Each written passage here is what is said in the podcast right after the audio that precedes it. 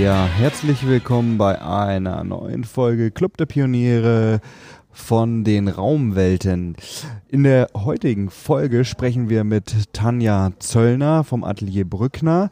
Atelier Brückner machen unter anderem Expos, Ausstellungen und äh, ganz speziell sprechen wir über das Verhältnis Groß gegen Klein. Groß, weil sie in Kairo das Tutanchamun Museum machen oder beziehungsweise Tutanchamun Ausstellung und Klein, weil sie für den Premium Uhrenhersteller Audemars Piguet auch eine Ausstellung gemacht haben. Mein Name ist Bruno Fritsche, Geschäftsführer der Filmproduktion Firma Hawkins Cross und bei mir ist Konrad Simon natürlich. Hallo, Konrad Simon, ich verbinde Medien und Unternehmertum und freue mich riesig, Tanja Zöllner begrüßen zu dürfen. Herzlich willkommen. Magst du dich einfach mal vorstellen? Ja, ich bin ähm, assoziierte Partnerin im Atelier Brückner, bin jetzt seit elf Jahren dabei, also ungefähr die Hälfte der Zeit, wie das Atelier Brückner schon existiert und mache Projekte und Konzepte und ähm, Was ist denn das Atelier Brückner? Äh, wir sind erst, naja, wir nennen uns ja kein Büro, wir nennen uns nicht Büro, wir sind ein Atelier, das heißt, uns, uns ist die Kreativität sehr wichtig und ähm, wir machen Szenografien, Ausstellungen, Museen und auch ab und zu mal Expos. Mhm. Wie wird man denn assoziierte Partnerin bei Atelier Brückner? Was ist der Werdegang? Wie, wie kommt man da hin? Was ist dein persönlicher Lebensweg? Das ist ganz lustig, weil ich bin eine ganz frische assoziierte Partnerin. Ich bin es ah. nämlich gar nicht so lange. Ähm, mein, Werdege mein Werdegang fing tatsächlich als Praktikantin an im Atelier Brückner. Ähm, mhm. ich habe ein Praktikum gemacht, bin dann noch mal kurz wieder weg, um mein Diplom fertigzustellen und wurde direkt nach dem Pla Diplom eingesammelt mhm. von Shirin Brückner damals und bin dann ähm, langsam mit dem Atelier gewachsen, haben eigene Projekte gemacht, ähm, die dann immer größer und immer mehr wurden und irgendwann wurde ich dann gefragt, ob ich nicht assoziierte Partnerin werden möchte. Ich würde da nochmal einen Schritt zurück ähm, äh, und zwar, was macht Atelier Brückner, du hast gerade gesagt, aber für vielleicht für die Leute, die jetzt zuhören, die jetzt nicht so sehr in der Szene drin sind, vielleicht können wir das ein bisschen konkreter machen. Ja. Also was ist was heißt das, ihr macht Projekte? ja, wir machen Ausstellungen und Museen, hatte mhm. ich ja mhm. gesagt, und mhm. Expos. Das heißt, ähm, wir erzählen wir erzählen Geschichten. Ihr kauft oder mietet Kunstwerke und macht nee, Ausstellungen? Mit, mit Kunst wie? haben wir gar nichts okay. zu tun. Ähm, wir, ähm, wir sagen immer, wir verbinden Logik und Magie. Das heißt, mhm. wir wollen informieren und faszinieren. Mhm.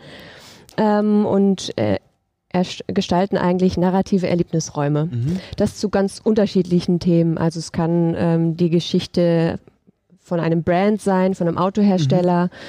Sehr oft aber auch Kultur, also mhm. Menschheitsgeschichte, okay. Zukunftsgeschi Zukunftsmuseen zum Beispiel. Mhm. Also wenn Bruno und ich jetzt sagen würden, wir würden gerne eine Ausstellung oder eine Geschichte von unserem Club der Pioniere inszenieren, die uns das letzte halbe Jahr getragen hat, dann wärt ihr dafür herzlich gerne bereit und das wäre sicher ein sehr spannendes äh, mhm. Projekt, vor allen Dingen, mhm. weil es ja eine Aura auratische ähm, Geschichte ist. Also mhm. nicht viel, was man sehen kann, sondern was man hören kann. Und mhm. das ist das Spannende am Inszenieren, dass Wo man das erlebbar macht. Wie ist, also es sind ja jetzt auch allgemein gerade spannende Zeiten mit Virtual Reality, Augmented Reality, Podcast geht durch die Decke, was auch immer alles Mögliche.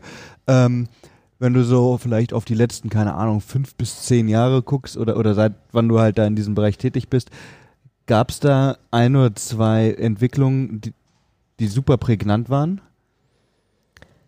Ähm, für Museen ist es ja immer wichtig, sozusagen am Zahn der Zeit zu sein. Das mhm. Schwierige bei denen ist allerdings, dass sie auf Dauer ausgelegt sind.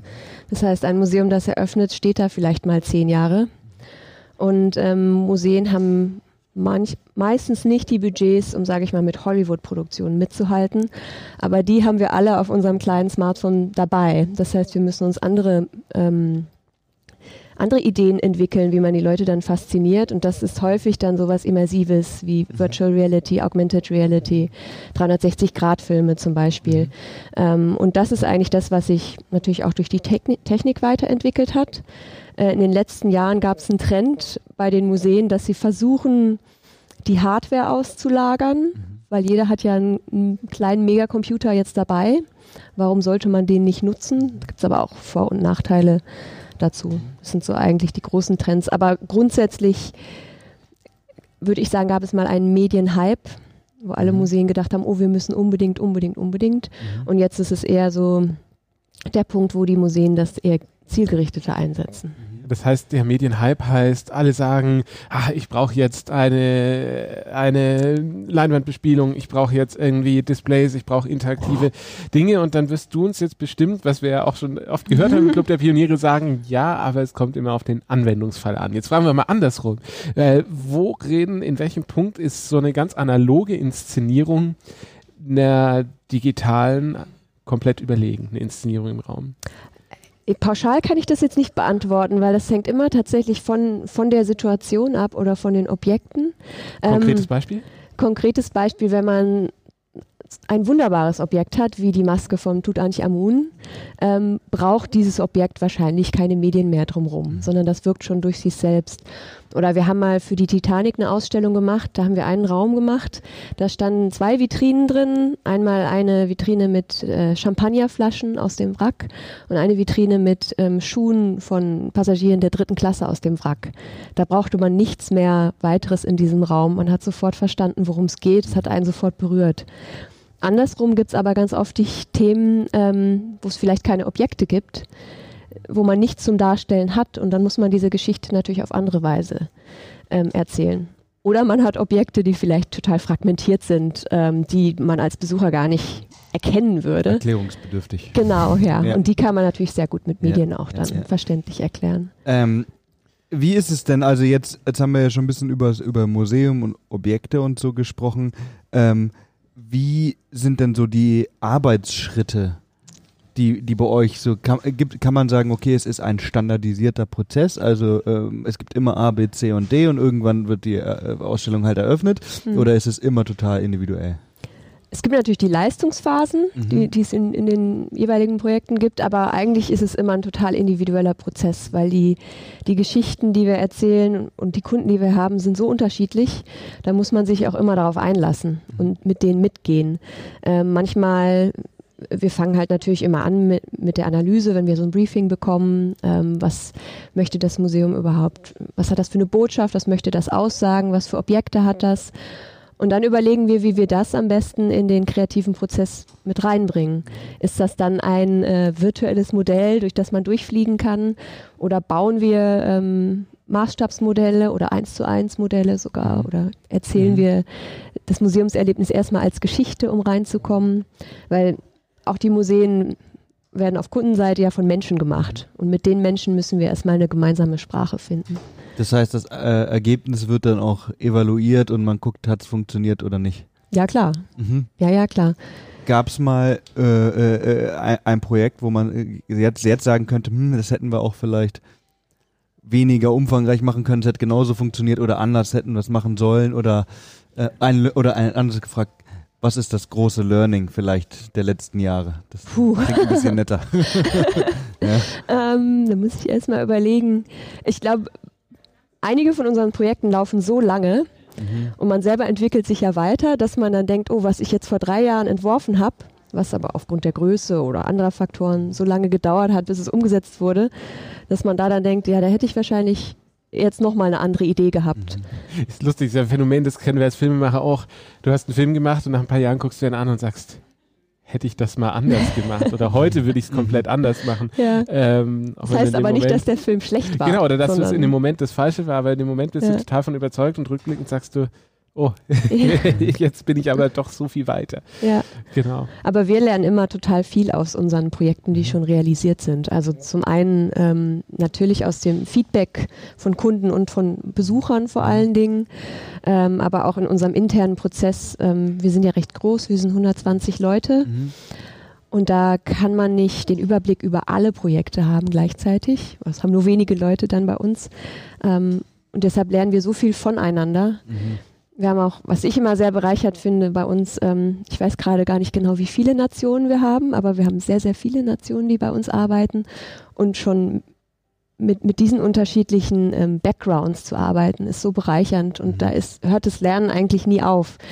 Deshalb mhm. fiel es mir schwer, da direkt darauf zu antworten, weil es einfach so ein kontinuierlicher Prozess ist bei uns und von allen Richtungen ähm, ja, immer ja, was ja. dazukommt. Auch natürlich dann Klar. von Medienseite oder Apropos Medien, ich habe mal jetzt eine, eine, etwas ketzerische Frage. Jetzt ist es ja so, wir haben über das vorhin ja schon erzählt, so ähm, Mu Museen oder, oder, oder auch Agenturen versuchen natürlich ähm, mit Hilfe der, ich ich sag mal, neu verfügbaren Technologien das Erlebnis immersiver, interessanter, wie auch immer zu machen. Ja, ähm, die Zeiten, wo man vielleicht Bilder sich nur im Museum angucken konnte, sind seit vielen Jahrzehnten vorbei. So, ich mhm. gehe auf Pinterest und, und, und sehe Kunst, äh, Instagram, was auch immer. Ähm, inwieweit ist dieses klassische Modell Museum überhaupt noch zeitgemäß? ja, es gab mal, es gab tatsächlich mal so einen Trend, wo diese mhm. ganzen virtuellen Museen so äh, im Internet auftauchten. Hauptsächlich eher Kunstmuseen mhm. waren das, die ihre Sammlungen öffentlich gemacht haben. Für uns ist gerade das das Spannende und der Unterschied, dass man im Museum mit seinem ganzen Körper ist, mhm. nicht nur mit den Augen. Und das ist auch nochmal ein Unterschied zur Virtual Reality dann. Man mhm. soll wirklich ähm, durch äh, die Zeit, die man verbringt, ähm, wie man sich dadurch bewegt, auf was für Oberflächen man mhm. läuft, ähm, ist das ein anderes Erlebnis, als dass man zu Hause auf der Couch hat. Ähm, auch dann nicht vergleichbar mit Kino oder mit Theater, sondern man ist eigentlich mittendrin. Mhm. Und dieses immersive Erlebnis ähm, wird jetzt auch in letzter Zeit noch weiter gefasst, weil mhm. früher waren das waren Museen immer Orte, ich habe es immer gesagt, oh Gott, da komme ich rein und werde gebildet. Hilfe. Mhm. Ja, man darf nichts anfassen. Und heute wird das ganz anders ähm, auch von den Institutionen selber gesehen und umgesetzt. Und ähm, der Trend, den es heute gibt zum Beispiel, ist, ähm, dass die Museen sich nicht nur als Bewahrer von Wissen zum Beispiel definieren, sondern wirklich einen aktiven Part mhm. in ihrer Stadt oder in ihrem Land haben wollen. Das heißt, dass die lebendig sind, dass da ähm, Diskussionen statt, äh, fat, äh, stattfinden. Und Geschichte, man sagt ja immer, Geschichte reimt ja, sich. Ja. Das heißt, das, was wir heute alle diskutieren, das gab es immer schon mal. Das heißt, man kann da total viel rausziehen. Ja. Und deshalb gibt es zum Beispiel viel mehr, was ich persönlich sehr gut finde, viel mehr Personal jetzt in Museen. Persönliche Führungen oder Veranstalter, die da drin arbeiten. Das wurde früher, mhm. ähm, wurde das ein bisschen rausgekürzt, gab es mal eine Phase. Aber jetzt sind sie einfach so lebendige Orte, ähm, dass sie auch ihren Platz ähm, verdienen. Ja. Das ist schön, das äh, merke ich, also wenn, wenn, wenn du es gerade so beschreibst, kann ich das mhm. ein bisschen nachvollziehen. Als Kind waren Museen immer sehr, sehr anstrengend. Da ja. musste man durchlaufen und dann durfte man auch nichts sagen. Das war so, ja. sei noch still und gucken mal das Bild und alles so, oh, und keiner hat irgendwie aber wirklich den Bezug oder spürt das und ähm, ja, und das ändert sich. Also mhm. ich, äh, ich kenne ja das, ihr kennt bestimmt, ja, Stuttgart, das Mercedes-Benz-Museum, mhm. hat ja auch der Tobias Walliser, unser letzter Gast, eben erzählt, dass er da äh, mitgestaltet hat. Mhm. Wart ihr da auch beteiligt? Nee, wir waren da nicht beteiligt, aber ich gehe gerne hin. Genau, das wollte ich nicht sagen. Das ist ein Museum, da ja. gehe ich so gerne hin. Es ist unglaublich. Ja. Ähm, ähm, ja, finde ich, finde ich total faszinierend. Ähm, wir wollten ja mal ein bisschen an, an, konkretes, äh, an ein konkretes Projekt uns wagen mhm. oder vielleicht sogar an zwei, weil der Kontrast so spannend ist. Ihr habt das Grand Egyptian Museum in Kairo gemacht. Genau, wir machen es noch, weil eröffnet mhm. hat es noch nicht. Mhm. Ähm, ich habe da ähm, die Tutanchamun Galerie betreut. Es bestand eigentlich aus drei oder vier Projekten in einem, weil es, also Grand ist irgendwie das Symbol für dieses Museum, da ist alles grand. Die mhm. Quadratmeter sind riesig, ähm, der Anspruch ist riesig. Ähm, und wir hatten da drei Projekte. Wir hatten ein Kindermuseum alleine schon von 3000 Quadratmetern. Okay, also. ähm, dann gab es Piazza und Lobby, ähm, ich weiß gar nicht, 20.000, also riesig. Mhm. Piazza ist natürlich mhm. auch groß. Ähm, Amun Galerie hat 7.500 Quadratmeter. Dann hat man noch so so eine riesige Freitreppe, mhm. ähm, über 180 Meter lang, ähm, die wir mit so Riesenstatuen mhm. dann bespielt haben. Es war eine, also für, für, mich persönlich auch eine unglaubliche Erfahrung, dieses ja. Projekt. Es war so ein bisschen auch ein Meilenstein bei uns. Ja. Ja. Wie kommt man äh, äh, an so ein Projekt ran? Ist das eine Ausschreibung oder? Das ist eine Ausschreibung, okay. ja. Aber man muss auch hartnäckig sein. Okay. Also ich weiß nicht, wie oft äh, äh, meine beiden Chefs nach Kairo geflogen sind, weil es immer, immer mehr Phasen gab, durch die man durch mhm. musste. Ähm, und man musste natürlich, es sind nicht nur technische Aspekte, ob man dafür geeignet ist, aber ob man auch zueinander passt und ob man mhm. die richtige Vision hat für das Projekt. Mhm. Und wie sieht dann genau euer, euer Auftrag aus? Also war das Museumsneubau? Mhm. Und ähm, dann kommen ja Architekten, die werden das bauen und äh, im nächsten Schritt, wo kommt ihr ins Spiel? Ja, das war hier ähm, ein bisschen eine besondere Situation. Es ist ein Neubau. Ähm, das das alte Museum ist, ist einfach viel zu klein geworden für die Sammlungen, die sie haben. Es liegt mitten in der Stadt am Tahrirplatz und das neue Museum wird in die Wüste gebaut, mhm. ähm, direkt gegenüber der Pyramiden eigentlich, mit Ach, krass, okay. Blick auf die Pyramiden. Also unglaubliches äh, Areal. Ähm, die Architekten, ich glaube, die haben schon 2000 damit angefangen, das zu bauen. Ähm, die waren quasi schon weg, als wir kamen. Da hat die Baufirma ähm, die letzten Schritte übernommen. War ein bisschen ungewöhnlicher Prozess, ähm, dass wir in ein in dem Sinne fertig geplantes Gebäude kamen. Ähm, ja, und dann haben wir angefangen. Habe ich das richtig in Erinnerung, dass da durch die Presse ging, dass dieses ägyptische Museum in Kairo eine riesige ein riesiges Archiv, einen riesigen Keller hat und die Sachen alle gar nicht ausgestellt werden konnten, die die haben und das ein Grund für den Neubau war? Ja, ja, auch. Das ist auch ein Mythos, dass mhm. es da unten Kisten gibt, wo eine neue Nofretete noch drin liegen kann, weil sie keiner geöffnet hat seit Jahrhunderten. Und zum Beispiel die Tutanchamun-Ausstellung, die wir gemacht haben, die hat über 5000 Objekte und zwei Drittel davon waren noch nie ausgestellt. Ach, Wahnsinn. Also okay. seit, der, seit 1922, wo, wo das Grab gefunden wurde, lagen die in Kisten irgendwo rum. Und das war für uns und auch für die Kuratoren da mega spannend, weil ja. ähm, man wusste nicht so, so genau, was einen erwartet. Es gab da zwar Inventurlisten, aber mhm. da haben sich die Zahlen auch magisch immer nach oben und nach unten ja, ja. Ähm, ja, klar, 5000 Objekte. verändert. Ja. Wie, wie viel sind 7000 Quadratmeter, damit man sich das mal so vorstellen kann, in der Größe? Also, das hat ein Fußballfeld. Also, ich mag Fußball, aber mich überfordert. Ähm, die Galerien sind 180 Meter lang. 180 lang. Und wir haben zwei davon okay. für die Tutanchamun-Ausstellung mit so ein paar Verbindungsflächen. Äh, also da läuft man schon eine ganze Menge, wenn man nur durchläuft. Ja, ja, ja. Wahnsinn. Ja. Krass. Okay. Jetzt seid ihr da selber dabei, wenn da die Kisten, also geht ihr da, steigt ihr dann mit in den Keller hinab und also, oder kommt da ein Kurator und, und, und wie, wie sieht der Prozess bei euch aus? Also wann, wie kommt das zu euch? Wie sieht eure Arbeit aus? Ähm, bei Tutanchamun war es jetzt nicht so, dass wir mit in den Keller gestiegen wären, obwohl ich das so unbedingt wollte. ähm, bei anderen Museen ist das durchaus so, mhm. dass wir dann auch im gemeinsamen Stöbern, nenne ich es mal, ähm, einfach neue Dinge entdecken oder mhm. Dinge, die wir dann als spannend erachten, die man aber vielleicht als Experte, mhm. als Kurator gar nicht so wahrnimmt. Mhm. Weil wir betrachten das eben aus Besucherperspektive. Beim Grand Egyptian Museum gab es ein, ein, umfangreiches Briefing. Und dann waren wir monatlich vor Ort ähm, und haben auch da dann die, die Restauration sehr oft besucht. Da waren ja die Objekte, die ähm, ausgestellten Objekte sind im alten mhm, Museum. Mhm. Da konnten wir sie uns nur anschauen, aber es wurde dann nach und nach alles in diese mhm. äh, Labore gebracht, um sie dann für die neue Ausstellung fit zu machen. Labor ist ein gutes Stichwort, weil jetzt kommt eine gute Überleitung, weil im Labor gibt es das Mikroskop. Mit dem Mikroskop sieht man kleine Teile und kleine Teile gibt es bei Uhren. Bruno. uh. Nicht schlecht, ne? ähm, und ähm, äh, genau, Uhren, das habe ich ja vorhin schon angekündigt, äh, äh, damit habt ihr auch was zu tun. Ja. Oder hattet ihr? Genau, ja. Was das, denn?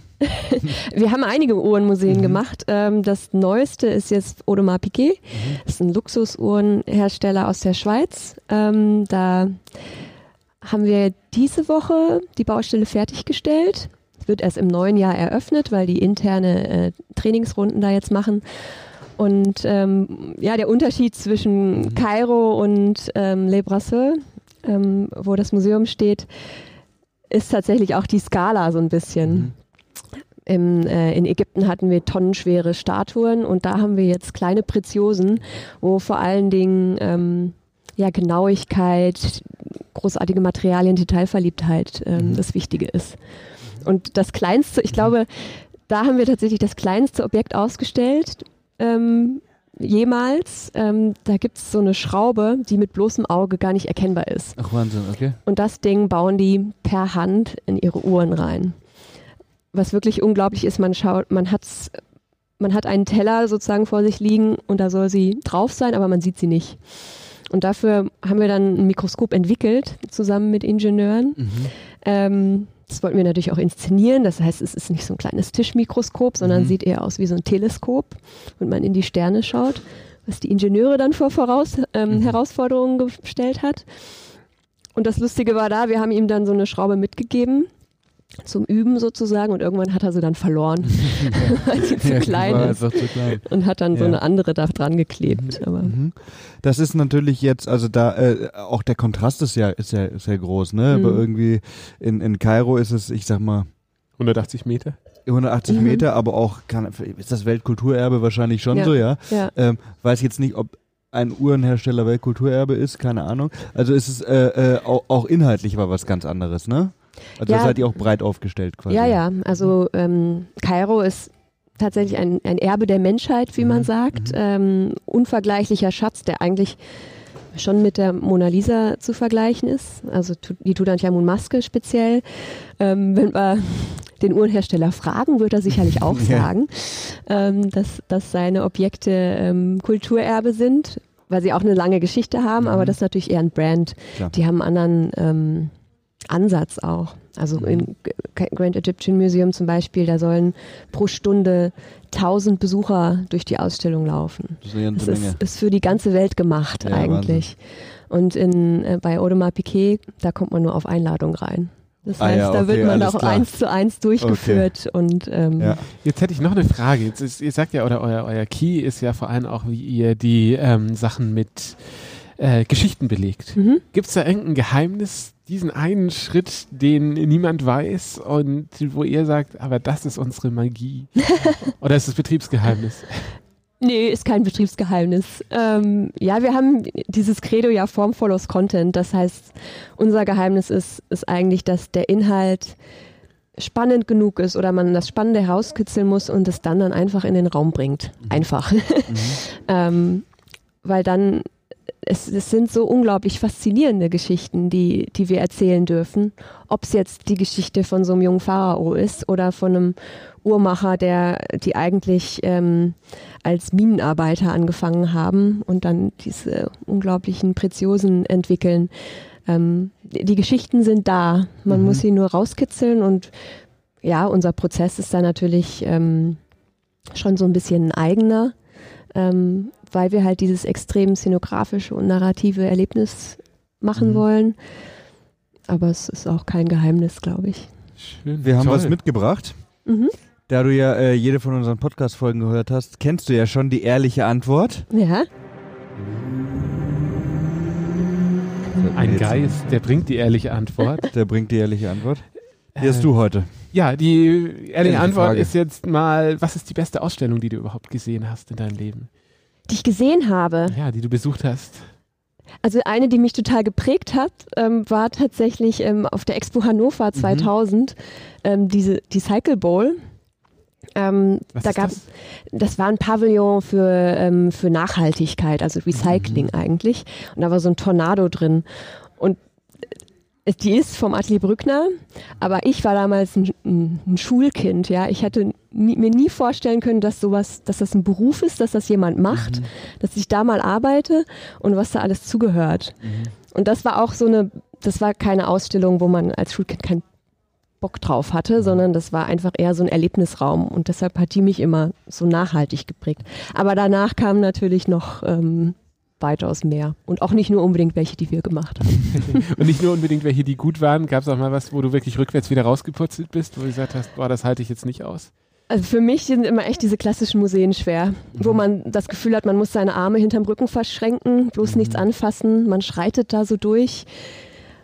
Also das ist für mich eher hart, weil ich, weil ich aber auch weiß, ähm, wie man es anders machen könnte und wie viel Spaß das machen könnte. Ja. Und ich, ich liebe das MoMA in New York, aber ich war da mal mit meinen Eltern und für die war das echt, echt zu weit weg. Mhm. Das tat mir leid, weil ähm, für sie hätte es auch ein wunderschöner, ähm, ein sch- wunderschönes Erlebnis werden können. Aber sie hatten irgendwie das Gefühl, man sollte sich das jetzt anschauen.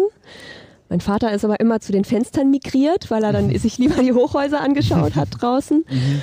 Und das, ja, das, das ähm, ist so ein bisschen auch mein Drive, dass ich das halt auch für, für alle Leute irgendwie wünsche ich mir so ein schönes Erlebnis. Mhm. Zum Beispiel auch für meine Eltern und deshalb, ja, mache ich das. Das war doch ein sehr, sehr, sehr schönes Schlusswort, oder? Ja, kannst du uns noch einen kleinen Ausblick geben? Was, was ist die Zukunft? Mhm. Gibt es einen Trend, irgendwas, was euch wirklich bewegt, mitreißt? Äh, Trend ist, wie gesagt, eher dieser partizipative Ansatz in Museen. Also, ähm, dass wirklich die Museen nicht, dass die Museen den Menschen gehören, den Bürgern gehören und dass sie da auch was ähm, zu beitragen sollen. Das ist für uns mega spannend, nicht nur mit Kuratoren auch zu arbeiten, sondern so, so einen breiteren Ansatz zu haben. Das finde ich ist der Trend. Dass Museen halt ein Ort sind, die der der uns hilft, quasi die heutige Welt zu verstehen und vielleicht auch daraus zu lernen und dadurch die Zukunft so ein bisschen Perfekt. besser zu machen. Mensch, dann verlinken wir auf jeden Fall unter der Folge zu euch und Mhm. äh, ich bin mir sicher, es gibt das ein oder andere Foto auch ähm, oder vielleicht auch die Homepage äh, von den Dingen, über die wir gesprochen haben, Grand Egyptian Museum, ähm, wo man dann eure, euer Tun auch bestaunen kann oder einfach mal hingehen. Ähm, der ein oder andere wird ja vielleicht mal nach Ägypten reisen. Mhm. Ähm, Tanja Zörner, herzlichen Dank für deinen Besuch. Ich habe zu Ähm, danken. Hat Spaß Für die gemacht. tollen Einblicke und noch viel Spaß auf den Raumwelten. Danke.